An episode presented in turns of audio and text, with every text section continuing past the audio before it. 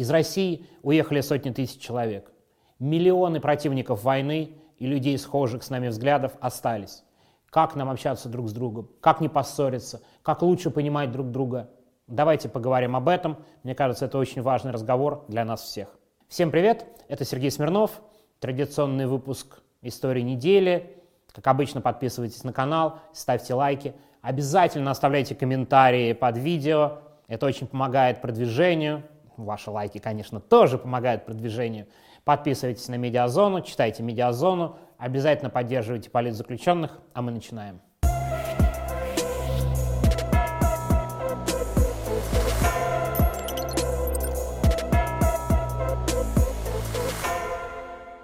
Довольно дурной манерой в последнее время стали треды в Твиттере, которые касаются вопросов либо иммиграции, либо близких к иммиграции. Ну ладно, люди, которые любят учить всех жизни или там рассказывают о своем опыте, это одна история. Другая история, когда это происходит в иммиграции, когда это все наслаивается на общее отношение к иммиграции как вынужденной или невынужденной мерой – идут очень серьезные споры по поводу того, что делать людям, которые выступают против войны.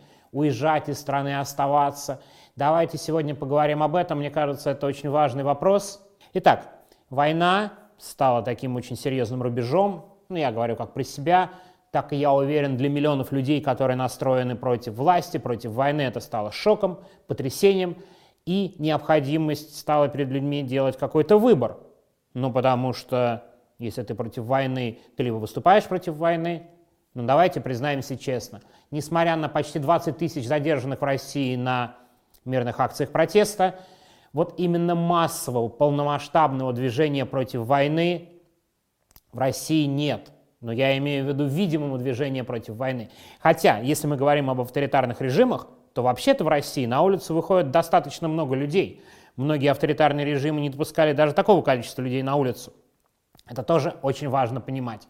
Другой вопрос, очень важный и серьезный. Если нет механизмов публичного выступления против войны, то что же делать в условиях мобилизации, в условиях новых законов? Несколько тысяч человек у нас в России привлечены к административной ответственности по статье «Дискредитация армии». Еще один протокол и будет уголовное дело. На нескольких людей уже возбуждено уголовное дело потому что у них два протокола по статье о дискредитации власти. Это очень неприятно. Уголовное преследование только за то, что ты несколько раз написал в соцсетях, что ты против войны. Есть дела, я уверен, вы об этом знаете, о fake news. Это отдельная тема, мне кажется, все прекрасно понимают, что если ты лишнего напишешь, то тебя даже не с первого раза административное наказание дадут, а сразу в тюрьму и до 10 лет. Илья Яшин сидит по этой статье. Алексей Горинов сидит по этой статье, Дима Иванов, это мой сокамерник по Сахарова, сейчас в суде и ждет приговора по этой статье. Там огромные сроки. То есть очень хорошо понятно, какие риски есть за то, что ты публично выступаешь против войны. В этих условиях люди, настроенные против войны, поделились на две разных группы. Часть уехала в эмиграцию, другая часть, явно совершенно гораздо больше, осталось в России. Давайте сначала займемся какими-то подсчетами. Это очень сложный вопрос. На самом деле мы вообще очень плохо представляем Россию. Социология сегодняшняя очень неточная. Многие люди просто боятся откровенно и честно отвечать на вопросы. Нам придется пользоваться ну, самыми разными данными, такими очень отдаленными, какие-то нам кажутся логичными, а какие-то кажутся не очень логичными, но давайте берем вот именно категорию людей, которые выступают против войны. Сколько их сейчас? Разные подсчеты говорят о разном. Давайте возьмем государственные подсчеты тех социологических служб, которые, в общем-то, вполне лояльны государству. Какие там цифры? Очень интересно знать. Так вот, плюс-минус все цифры показывают, что так или иначе не очень довольны войной ну, до 30% населения страны. 30%, да, но мы берем эту сумму как максимальную, вот даже пусть это будет 30%, это очень хорошо коррелирует и с другой цифрой, которую показывают социологические данные самых разных лет о том, какое количество людей в России придерживается таких прозападных и либеральных взглядов. Я хочу сказать, что там цифры очень схожие. 20-30%, ну то есть будем считать, что вот это количество людей последовательно выступает против войны и политики Путина – Да, можем посмотреть выборы, можем посмотреть количество людей по разным подсчетам, которые хотели бы уехать из страны. Ну, тут много может быть данных. Ну, давайте брать процент, там, не знаю, 30% может быть это много. Даже самые лояльные подсчеты свидетельствуют о том, что 15% точно противников войны. Но вот давайте хотя бы, если мы возьмем 15%, в масштабах страны это до 30 миллионов человек. Ну, понятно, что люди, которые смотрят эти подсчеты, у них такая улыбка, а что ж эти люди не идут, не выступают? Это отдельная тема протеста в авторитарном обществе, в авторитарном государстве. Другие страны, конечно, нам показывали гораздо более смелые примеры. Не всегда они побеждают. В Иране героическое сопротивление, увы, пока не привело к изменениям.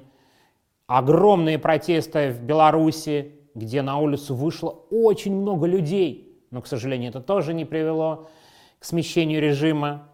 Анализ авторитарных режимов – это несколько другое. Мы хотим поговорить о нашей аудитории, о людях, которые выступают против войны, которые читают независимые СМИ. Достаточно посмотреть статистику. Ну, там десятки миллионов человек читают независимые СМИ. И, кстати, в том числе поэтому «Медузу» на прошлой неделе объявили нежелательной организацией, чтобы снизить количество людей, которые хотят и готовы читать «Медузу» и расшаривать «Медузу» по социальным сетям.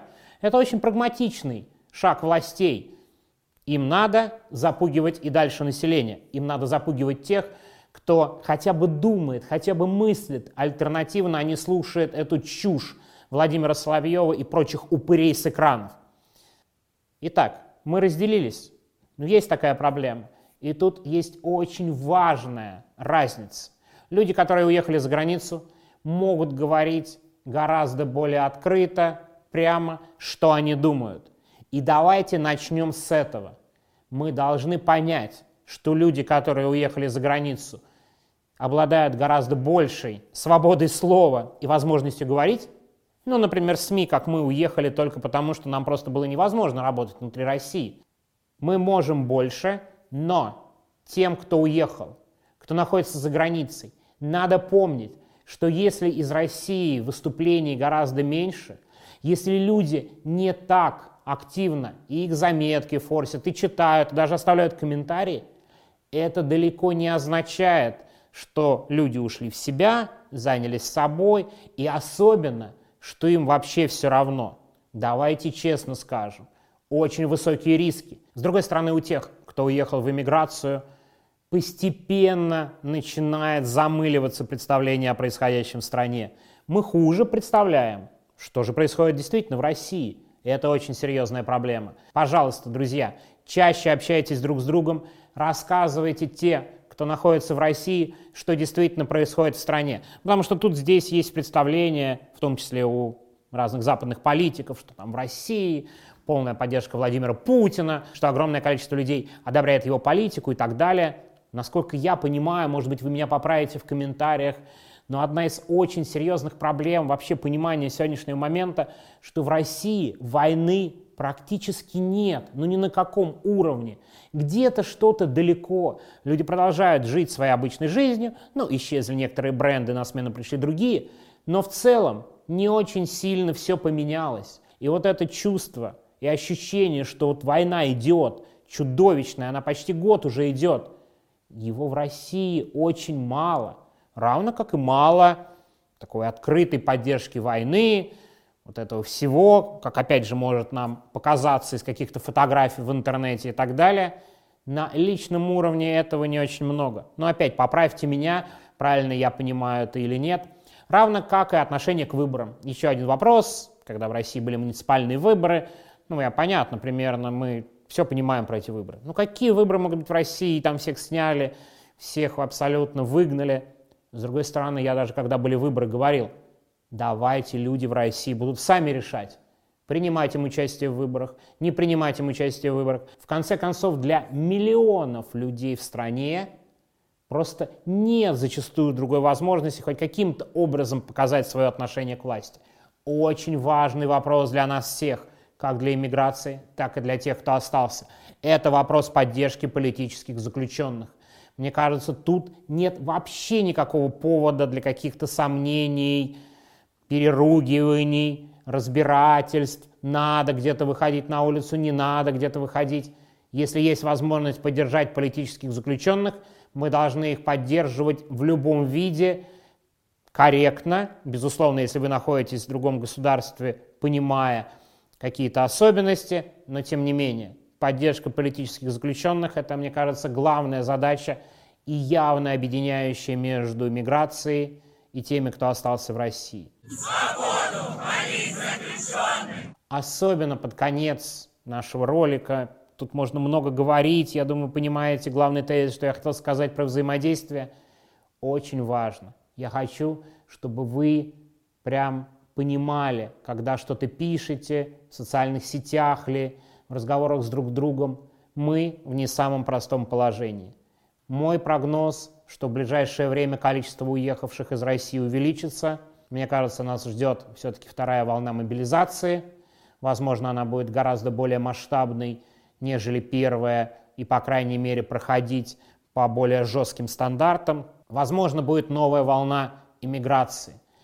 Надо понимать, что многие люди не могут уехать по финансовым соображениям, из-за того, что родные близкие остаются.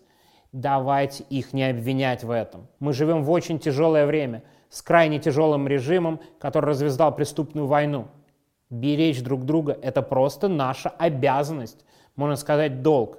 Так что чаще общайтесь друг с другом, не ругайтесь по каким-то тем более пустяковым вопросам, объединяйтесь вокруг поддержки политических заключенных и давайте ждать и пытаться разубедить сторонников войны, что они не правы. Нас миллионы. Это действительно так. Давайте стараться чувствовать это единство. Его, между прочим, и очень хочет уничтожить Кремль и власти. Разделить натравить друг на друга – это абсолютно идеальный сценарий. Давайте им, в конце концов, не помогать в этом. Спасибо большое, берегите себя, и еще раз повторю, давайте вместе поддерживать политзаключенных. Всего хорошего, до свидания.